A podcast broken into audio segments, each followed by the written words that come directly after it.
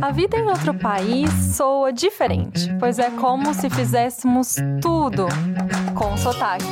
O podcast que te entende.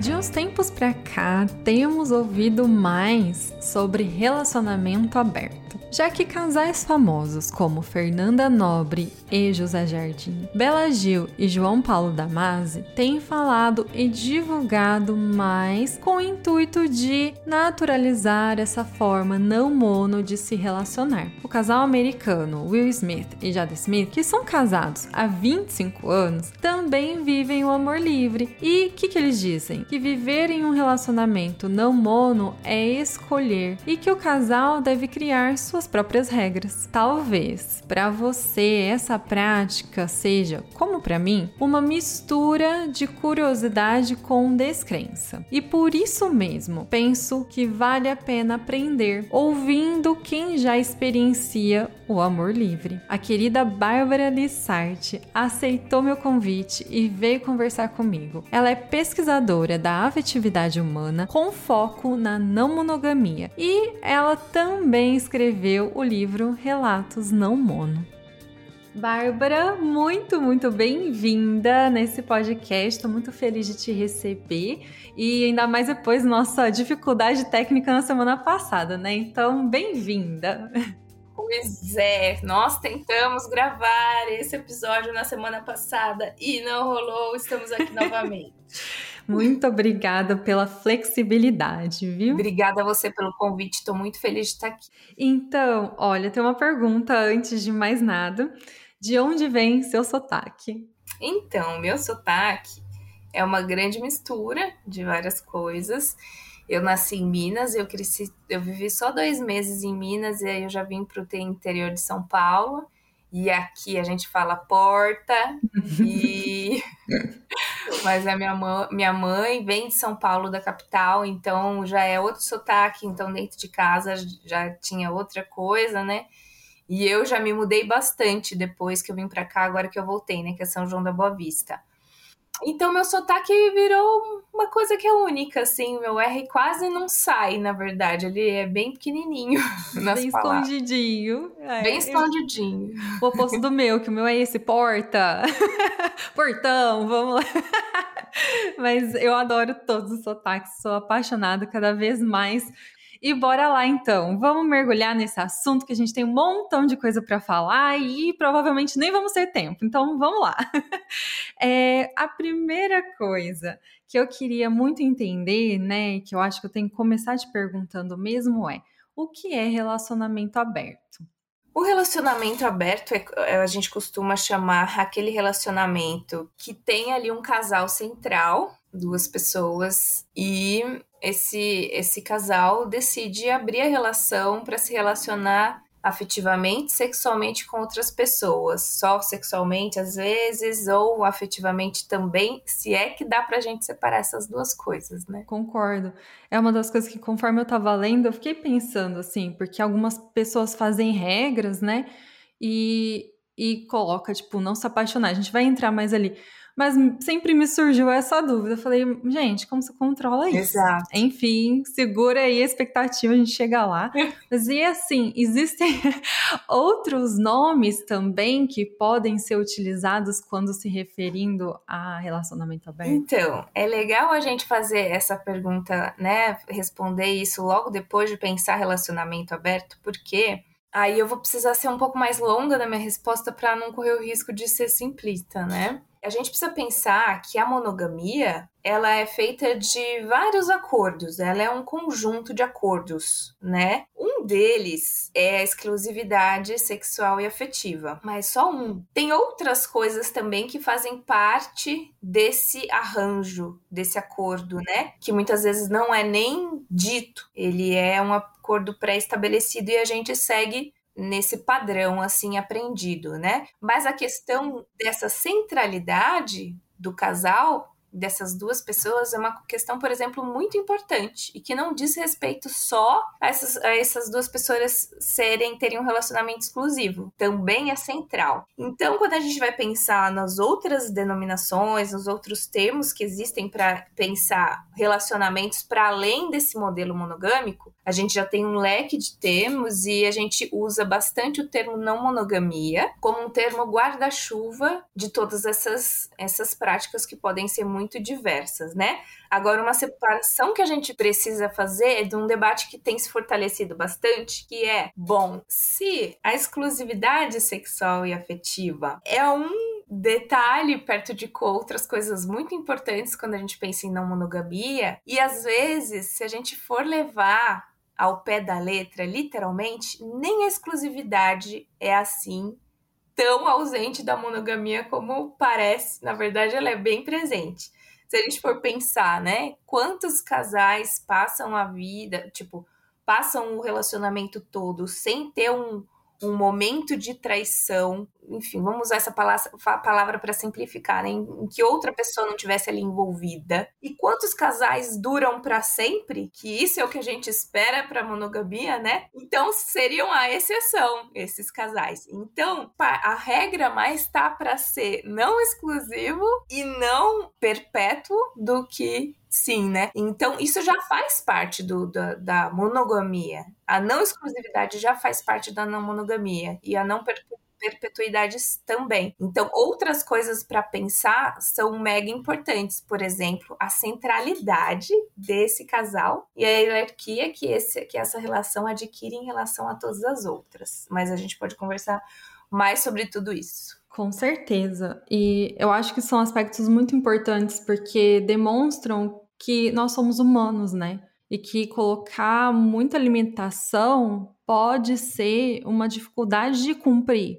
E aí você meio que não vai cumprir e não sendo sincero, porque ser sincero e honesto pode ser mais custoso do que esconder talvez alguma coisa. Aí a gente entraria em moral e por aí vai.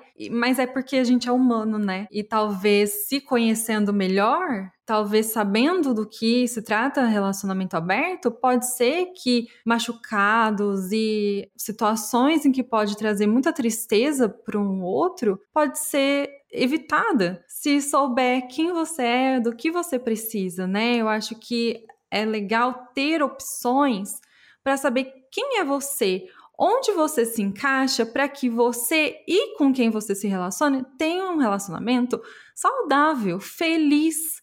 Né? Eu acho que esse é o objetivo principal. Mas como a gente vive num mundo muito julgador, a gente esconde finge não ver uma realidade. Enfim, acho que esse é um assunto que daria outro podcast. Eu só queria conectar com você, porque eu concordo plenamente com o que você disse. Mas acho que antes da gente entrar nessa parte polêmica, o legal é entender o que é. Então vamos lá, o que eu quero saber mais de você. Você já esteve, Bárbara, num relacionamento aberto? Eu já tive num relacionamento aberto, durou mais ou menos uns três anos. E é, o que te motivou? Você escreveu um livro, né?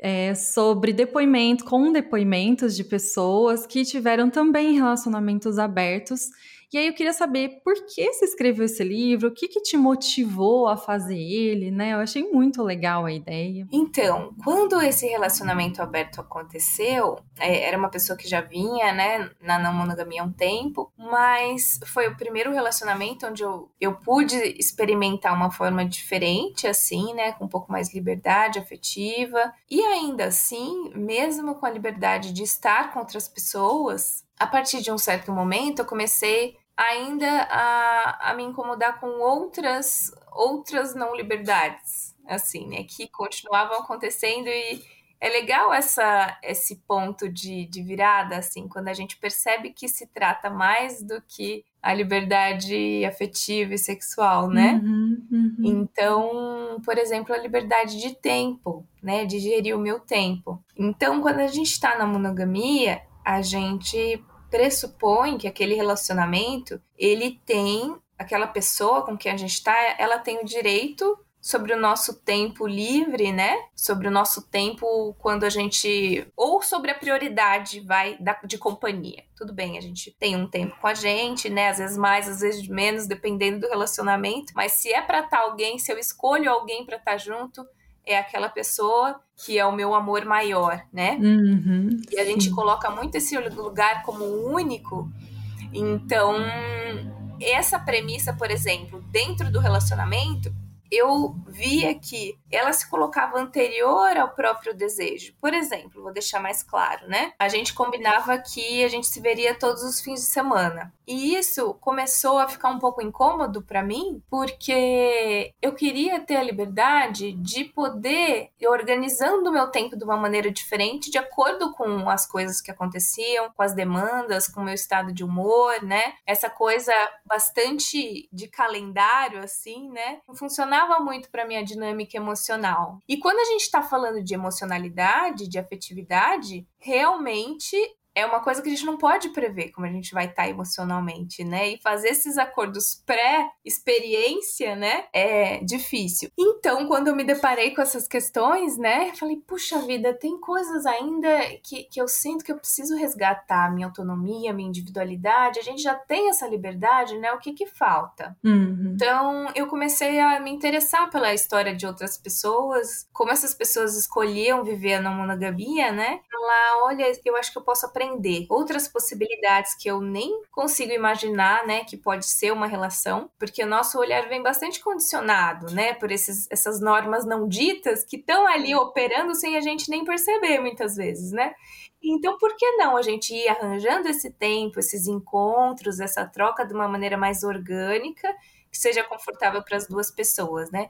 Então, com o livro eu pude dar uma olhada né, na diversidade, né, de arranjos que a gente pode fazer para viver um relacionamento que tem mais a ver com a gente, né? E o que você falou sobre essa escolha, né? Se tá bem pra gente, um relacionamento que faz bem pra gente. Eu acho que uma das definições possíveis de não monogamia é justamente aquele relacionamento, independente de quantos parceiros você tem, se é um, se é dois, se é três, enfim.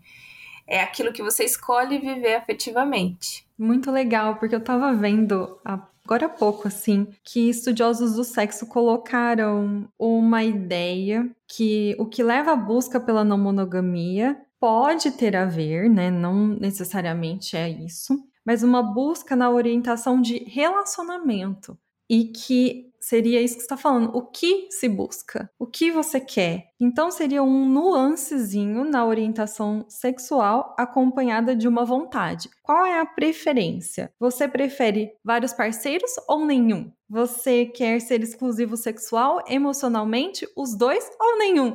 Então, tipo, é uma um cardápio de opções em que você seleciona o que funciona. E eu ainda diria assim, naquele momento, porque pode ser que hoje você goste de uma coisa e passados cinco anos você vai perceber algo diferente. E eu acho que isso é o que faz sentido e que me parece que a maioria de nós, principalmente pós-Covid, tem procurado eliminar regras que nos façam estar sempre dentro de uma caixinha, olha, ou de um rótulo. Olha, não, na verdade, eu sou muito mais. Então, o que você falou, achei que entrou muito de acordo com isso que eu li. Eu fiz questão de anotar, caso a gente conseguisse conversar sobre isso, porque sempre me parece que qualquer tipo de relacionamento ele vai entrar na liberdade individual e na conversa. Então, eu achei muito especial realmente isso que você falou.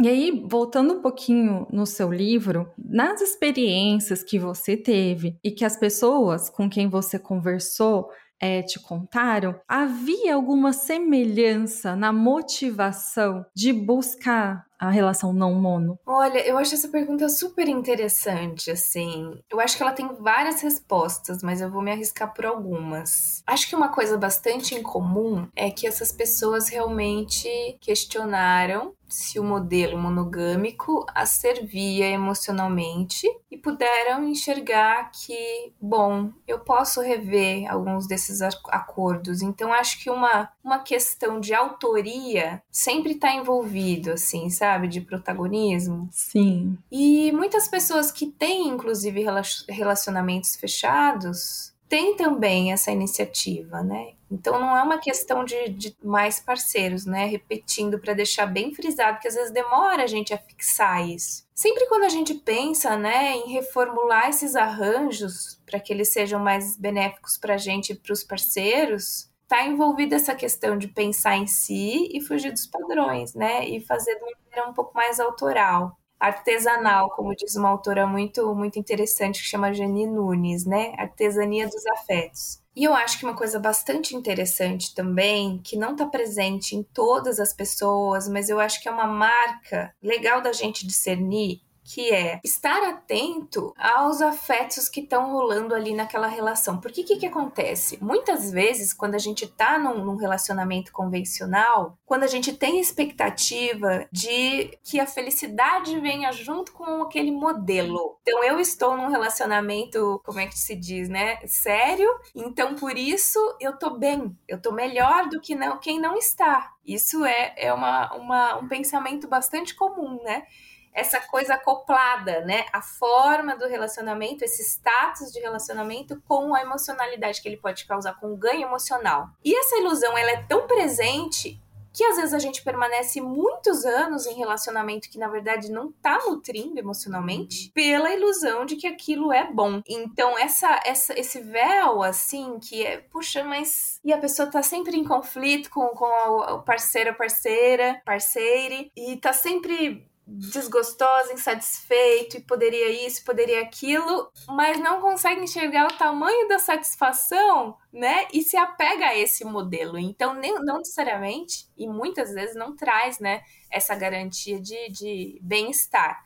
Então, uma coisa em comum é esse, essa observação que relacionamentos são feitos para a gente estar tá bem emocionalmente, né? Relacionamentos afetivos ou relacionamentos por conta de um projeto, por exemplo. O objetivo principal, se for o afeto, se ele não está presente, tem alguma coisa de errada, mesmo num relacionamento convencionalmente dito bom, né? Então, notar uhum. isso, o que tem de errado, vamos dizer assim, né? Acho que é uma coisa bastante incomum alguma coisa não tá certa e se questionar. Uhum, é verdade. E eu gosto muito, é, e foi o que eu percebi, né? A gente conversou um pouco já na semana passada, e que realmente eu digo que me abriu a cabeça foi quando você trouxe isso. Eu queria um tempo para mim.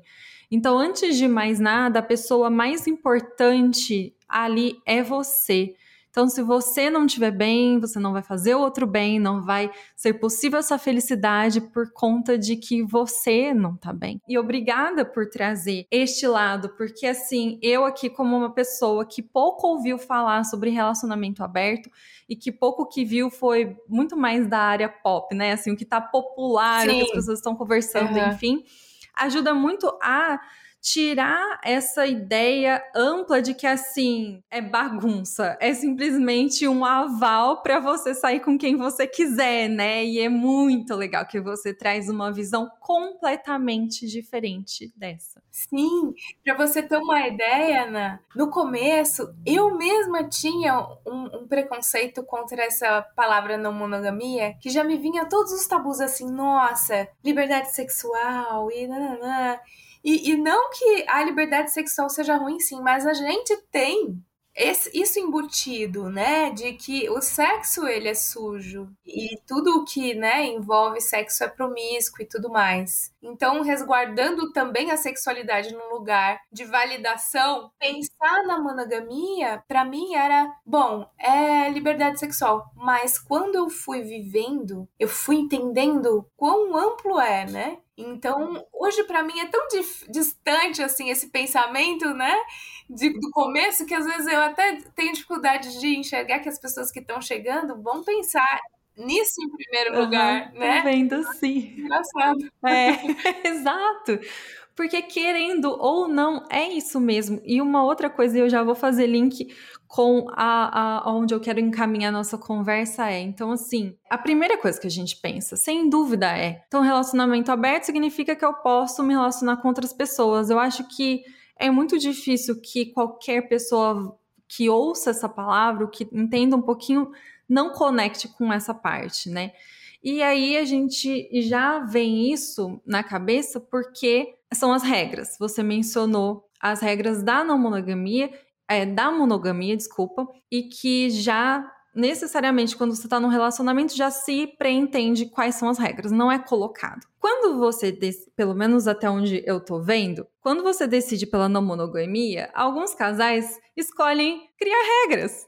Então ele já comete a primeira. É, ele já vai mais uma vez no padrão de falar assim: então, quais serão as nossas regras aqui nesse relacionamento, né? E na soma, que aí você vê como você me responde, coloca todos esses pontos, é que quando eu pensei nos artigos que falaram, ah, é importante estabelecer regras e ter uma comunicação muito clara para evitar é, desencontros. Então era como que assim, veja como será a sua relação para que não dê errado. Então aí essas são minhas outras perguntas para você o que pode fazer um relacionamento aberto bem sucedido e também fazer com que dê tudo errado, né? Eu imagino que as regras tenham muito a ver, então por isso que eu coloquei Sim. Essa parte no meio. Eu, eu não tenho outra forma de responder a não ser meio que desconstruindo um pouco é, a nossa noção de qual é o objetivo com tudo isso, assim. O que, que a gente quer que dê certo? A gente quer que dê certo o relacionamento à custa de quê? Se aquelas, aquelas pessoas, então, então o objetivo é que aquelas pessoas permaneçam juntas, tá? E se elas estiverem tristes ao lado uma da outra, assim? E se for melhor um afastamento, ou se for melhor um rearranjo, ou se for melhor uma. Um, enfim, qualquer mudança, né, que desconfigure esse relacionamento. Porque no começo é muito comum e eu acho super válido também as pessoas quererem colocar algumas regras, porque a gente a gente tá falando de uma mudança muito grande. Então, a gente está falando de uma mudança, veja bem, de um modelo que tem tudo pronto, que é a monogamia. Então, quando as datas comemorativas vocês passam juntos, vocês têm que priorizar essa relação em relação às amizades, porque as amizades vêm num segundo lugar, então essa pessoa tá em primeiro lugar, tudo para ela, depois as, as, as amizades. O passo é namora, casa, tenha filhos. Então tá tudo muito pronto. A gente tá saindo disso para uma coisa de se gerir, se autogerir emocionalmente. Então é um passo que exige muito aprendizado, primeiro sobre a gente, porque como desde o começo tá tudo pronto, a gente não se questiona muito assim, bom, se não fosse assim, que jeito mesmo que eu gostaria? Então assim, o nosso desejo mesmo, aquele autêntico desviante, ele não entra muito em jogo, em contato com a gente. Então, é um resgate disso até a gente poder se apropriar e caminhar melhor com esse, nesse terreno que é tão sem delimitações, né? Uhum. E esse começo, eu acho legal as regras para que a gente respeite os limites. Então, por exemplo, assim, olha, eu não vou saber lidar essa situação aqui. Então, se você quiser preservar o nosso relacionamento, por favor, respeita essa regra aqui. Sabe? Eu já colhi relato de uma das pessoas, de uma pessoa uh, que eu escrevo até hoje sobre relatos de relacionamentos não mono, né? Que ela contava que é, eles tinham poder de veto sobre algumas relações. Então, se, se alguém hum. tivesse causando um grande incômodo aquele relacionamento, essa pessoa poderia ser vetada. E o poder de veto é bem questionado na não monogamia, enfim, esse assunto eu vou deixar de canto para poder explicar que existiu uma ocasião em que ela quase usou o poder de veto com uma pessoa que estava incomodando muito porque a pessoa fingia que não havia nos ambientes sociais. Então essa terceira pessoa chegava, não cumprimentava e não tinha uma interação assim, ela se sentia excluída, né? Isso, isso para ela pessoalmente causava um grande incômodo, né? Então ela deu a escolha para esse parceiro dele, olha, se quiser continuar comigo, vai ter que vetar essa outra relação ou essa relação vai, vai mudar, a postura dessa pessoa vai mudar, né? Então esse é um, um exemplo de regra. Então a escolha da outra pessoa por seguir essa regra ou não eu acho que ela tem que estar bem esclarecida para ela mesma, né? eu se, seguindo essa regra em benefício da outra pessoa, mas também em meu do benefício, né? Eu acho que essa autonomia de gerir essas regras ela é, é importante. Para mim é fascinante esse exemplo porque cai, recai na individualidade mais uma vez, no autoconhecimento, o que eu quero, o que eu preciso, uhum. onde eu estou. E aí a gente. Eu gosto. Só e... pra amarrar. Aí a gente. Será que a gente ainda tá falando de uma regra ou a gente já, já tá falando de escolhas, né? Exato, muito bom, né? É, nem sei se seria aquela coisa do regra versus escolhas. Será que, que pela regra você vai fazer escolhas? E de que forma? E eu penso Exato, que é comunicação, é. é. a clareza, ser claro, né? uhum. né? Trazer luz. E nas regras que eu vi, e, e para mim elas são super curiosas, porque, olha, não vamos contar para ninguém, era uma. É, não se apaixonar. Como? Uma é super básica, tipo, usar sempre camisinha. Ok, acho que é fácil, né? É, ter data para terminar, por exemplo. Uma outra que eu acho que pode ter a ver com essa que você mencionou é não falar sobre isso, não contar que esteve com alguém. Pode é, demonstrar bastante respeito também, né? Essa me parece, assim e manter a privacidade. Foram as que eu achei mais interessantes, assim, de trazer como exemplo. Ai, cada uma dá, dá, dá um podcast, viu? Dá um, não dá? É, então. Me veio assim, né? Que uh, da, da, da conversa anterior que a gente estava tendo. A regra, talvez ela venha depois da identificação do limite, né? Então, por exemplo, eu tenho esse limite e aí a regra colocada quer preservar esse limite, mas a regra já vem como uma imposição, talvez, né? E aí, se a gente dá um passo antes da regra e saber, como você disse, né, comunicar os nossos limites, a gente dá para outra pessoa a escolha, né, o poder de escolha do que está ao alcance dessa pessoa fazer atender ou não, né? Mas eu queria falar um pouquinho sobre uma que você disse aí, se você me permitir, se a gente tiver um tempinho. Sim, lógico. Não falar se esteve com outra pessoa ou não. Eu acho. É porque assim, é muito, muito presente, principalmente no começo, de pessoas que estão curiosas na não monogamia, né? Eu acho que o papo que a gente teve aqui já é um papo mais aprofundado, assim, né? E aí as pessoas que entram, então, nesses primeiros, no, no, relacionamento aberto, vamos dizer, né, que é uma porta de entrada muito grande para não monogamia, isso vai se desenrolando, a pessoa vai vendo a complexidade ao longo do caminho, mas assim, é, isso é uma coisa que surge muito no começo. É, conto ou não sobre estar com outras pessoas. E eu acho isso um papo muito legal, porque assim, quando a gente está falando desse ideal romântico de completude, então assim, quando a gente, quando eu encontro o meu amor verdadeiro, eu vou me sentir completa, não vou precisar de mais nada, de mais ninguém, né? Isso é o que a gente vê nos filmes da Disney e tudo mais, e que a gente vê que isso na realidade, se corresponder, corresponde a momentos, né? Então a vida vai colocando os seus movimentos e a gente vai desejando outras coisas, pessoas, muitas vezes, mas outras coisas, outros momentos, outras fontes de satisfação, né? Não é essa, essa estabilidade que se atinge, né? E nunca mais se muda. Então, não contar sobre outras pessoas. Quando a gente talvez vá por esse caminho, a gente talvez queira preservar esse sentimento de que, e essa ilusão, vamos dizer assim, né, de que outra pessoa não tem outros desejos, não tem outras relações, não tem outros envolvimentos. Eu vejo muito isso nesse lugar, sabe? Então, eu prefiro não saber, eu prefiro não saber. Pode ser que no começo você não aguente saber mesmo, porque é doloroso, sabe? Conforme a gente vai experienciando. Mas o quanto isso também não tá nesse lugar de preservar, não, essa pessoa só deseja, só deseja a mim, não tem outras pessoas, não tem outras pessoas. Que é uma ilusão que a gente vai precisar ir desconstruindo aos poucos para estar tá mais confortável nesse lugar, né? Porque quando essa realidade se torna presente, impossível de se ignorar, sim, essa pessoa que eu amo também deseja outras pessoas. Se isso vem depois que a relação tá toda construída neste ideal de completude e de exclusividade, né? Aí a dor é muito, muito, muito maior, sabe? Porque a dor dessa desilusão também. Sim, eu também acho e também penso meio que parecido com você, assim, porque muitas vezes, quando as pessoas contam histórias de separação, é muito pesado é, enfrentar aquilo por conta do, da codependência de um pelo outro, sabe? Então, quando chega a notícia de que um não ama mais o outro, é muito carregado, é muito difícil, né? Mas porque existia aquela codependência entre os dois e que nem se imaginava é, uma vida sem um ou outro, né?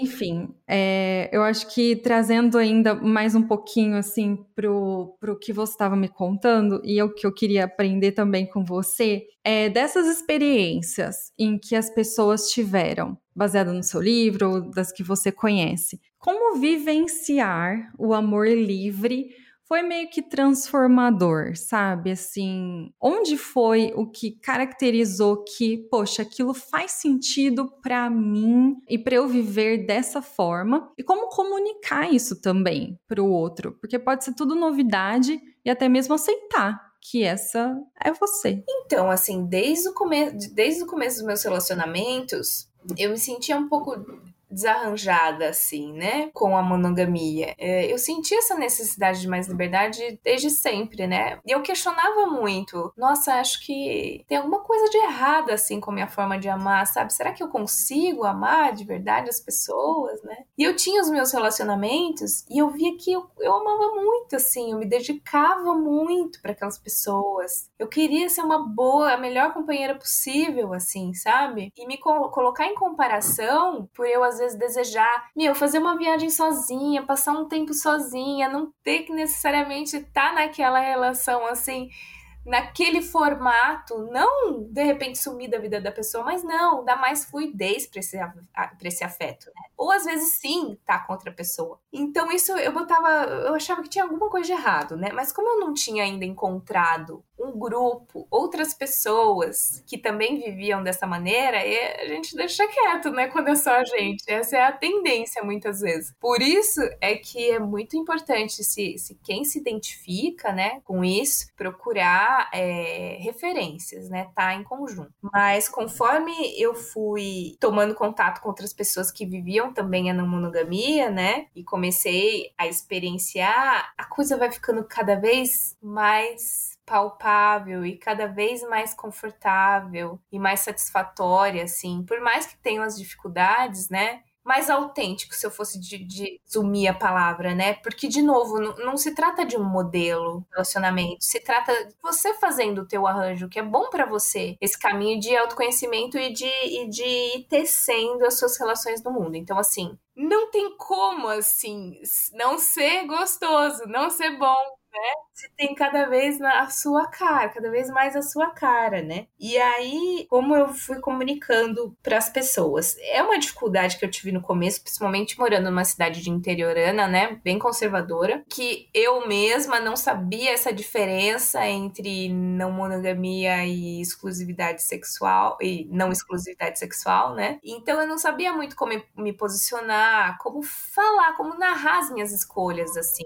Então foi uma grande dificuldade no começo. Mas conforme eu fui me apropriando de algumas coisas, né, conforme a vivência foi me mostrando que aquilo que eu imaginava realmente é correspondia à realidade, por exemplo, é possível duas pessoas com as quais eu me relaciono se gostarem e não competirem. Aliás, pode, não vamos romantizar completamente. Se houver competição, que a competição não seja a coisa mais predominante da relação entre as duas. Pode ter cooperação e bastante. Quando essas coisas foram acontecendo, eu fui, fui corroborando, né, aquilo que eu imaginava e, e, a coisa foi só se fortalecendo. Ao mesmo tempo, eu consegui me comunicar melhor com outras pessoas que são monogâmicas ainda, mas ainda assim tem um limite, um limite da compreensão, né, do que aquela pessoa já viu, do que ela acha que é possível, porque ela ainda não experimentou. Né? Perfeito, né? perfeito. Nossa, quanta coisa que dá vontade de ir aprofundando, aprofundando, mas que nem você já até comentou que tá mais profundo. Então quero não deixar tão profundo profundo, né?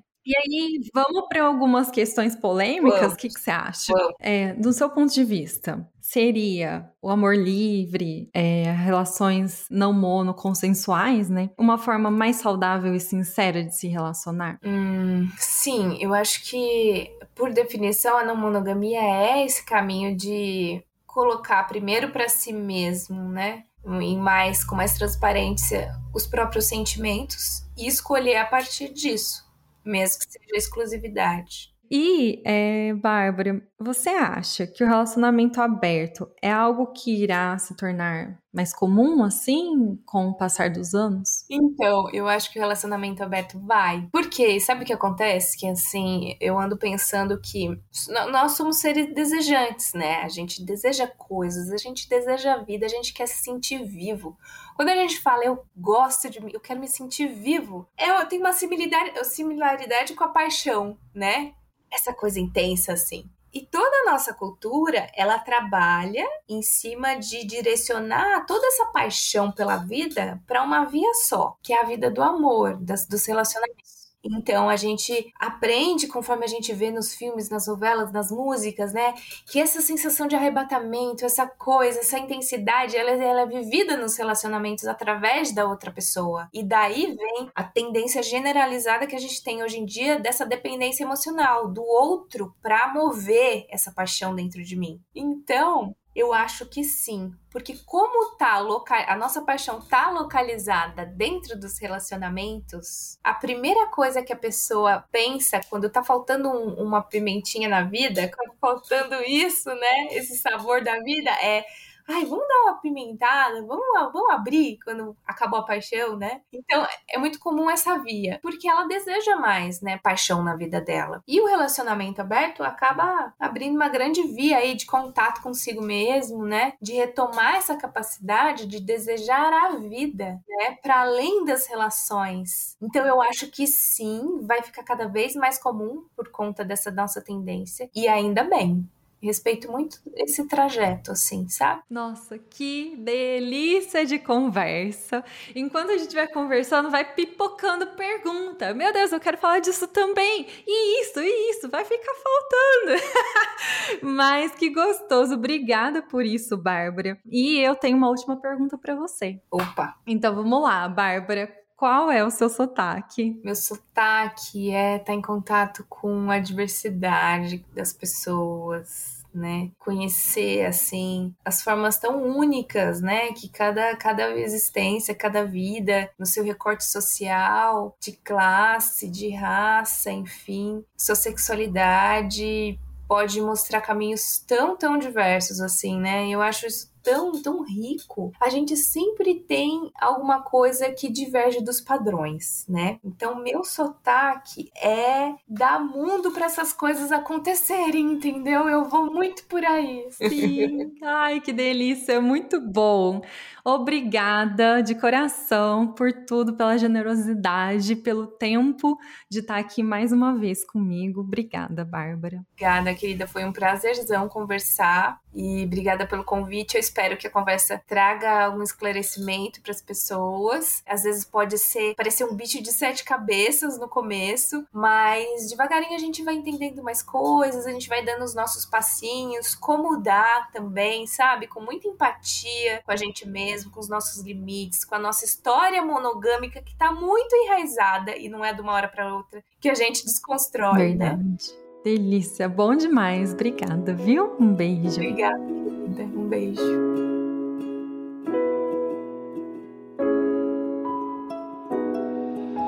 Não sei vocês, mas eu amei essa conversa. E ficou claro para mim que em qualquer relação, quem vem primeiro somos nós mesmas, né? A Bárbara simplesmente deu um show e a forma dela observar as necessidades das pessoas nas relações diz muito sobre o que buscar quando juntos de alguém. Então, para entender ainda mais sobre o relacionamento aberto, você pode seguir ela pelo perfil arroba Bárbara li.zabelli com Z e também buscar pelo livro, né, Relatos Não Mono, na versão e-book no site da Amazon. Talvez esse episódio tenha despertado em você curiosidades também. Afinal, esse episódio nos permitiu algumas desconstruções de ideias pré-incorporadas, não é não? Então me conta, o que foi que você mais gostou? E pode ser pelas redes sociais ou pelo e-mail contato@consotaque.net. E se você gosta desse podcast, aproveita para seguir o perfil no seu aplicativo favorito e deixar uma avaliação. Obrigada por ouvir o Consotaque e até semana que vem.